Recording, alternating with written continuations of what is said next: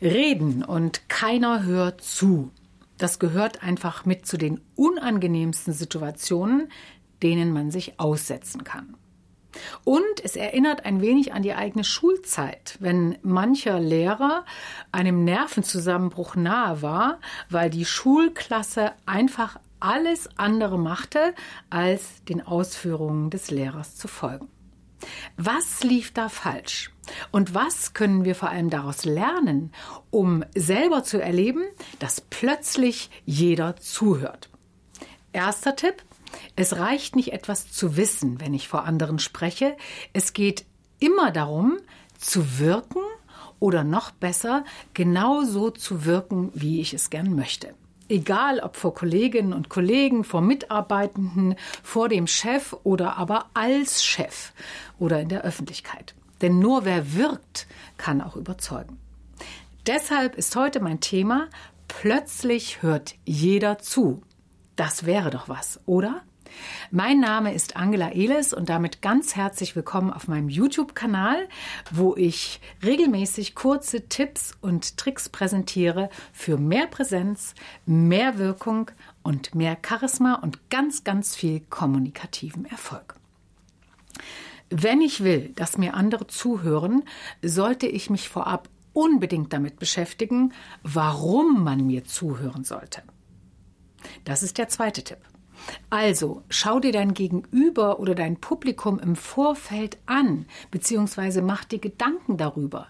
Wer ist das? In welcher Situation befinden sie sich? Was könnte für sie von Interesse sein? Und was könnte das Interesse wecken? Ist dir das klar, dann sammle alles, was du gern an Botschaften senden willst. Und wenn das soweit für dich durchdacht ist, dann geh nochmal ganz, ganz kritisch über deinen Text oder aber deine Notizen und frage dich, ob das wirklich, wirklich wichtig und auch relevant für deine Zuhörenden ist.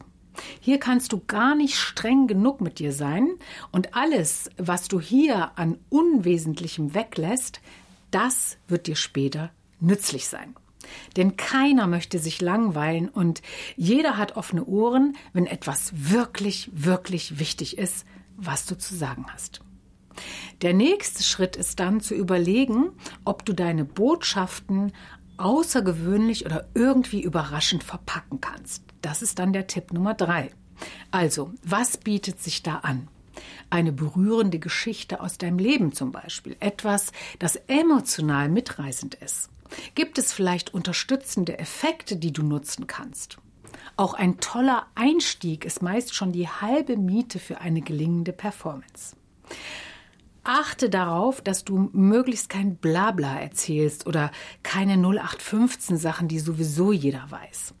Arbeite viel lieber mit den Wünschen und Träumen, die auch für deine Zuhörenden spannend sind. Dann schau viertens auf deine Persönlichkeit.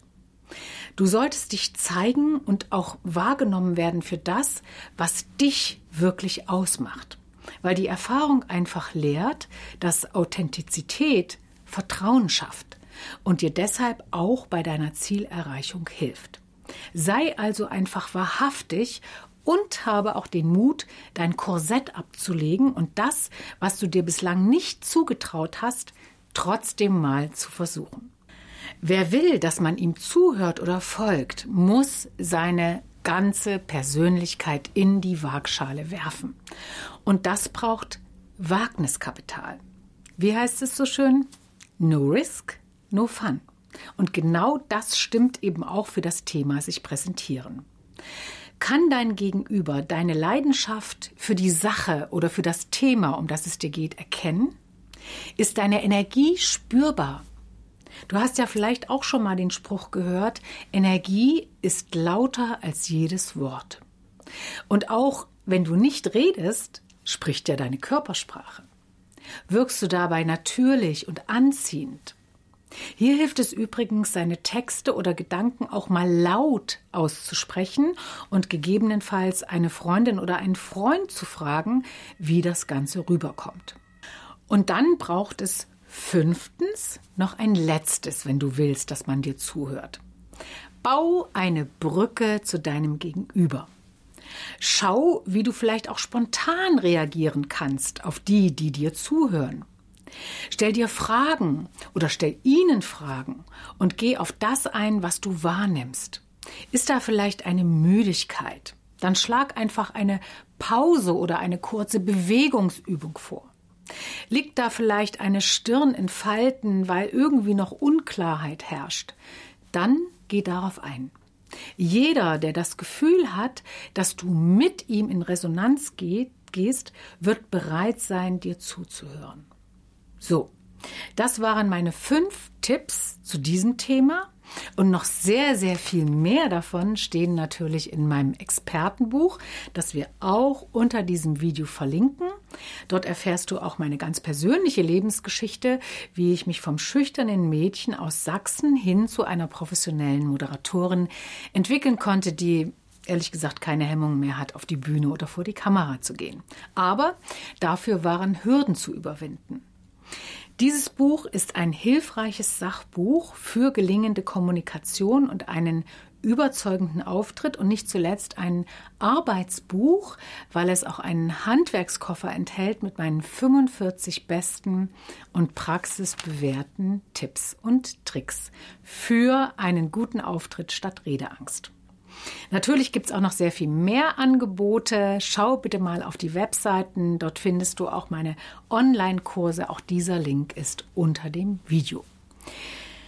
Und nun wünsche ich dir, dass die nächste Situation, in der du dich zeigen musst oder präsentieren sollst, vollauf gelingt und du erleben kannst, dass dir dann plötzlich jeder gern zuhört und genau dieses wunderbare Erlebnis kann dir dann die Power und Motivation geben für mehr.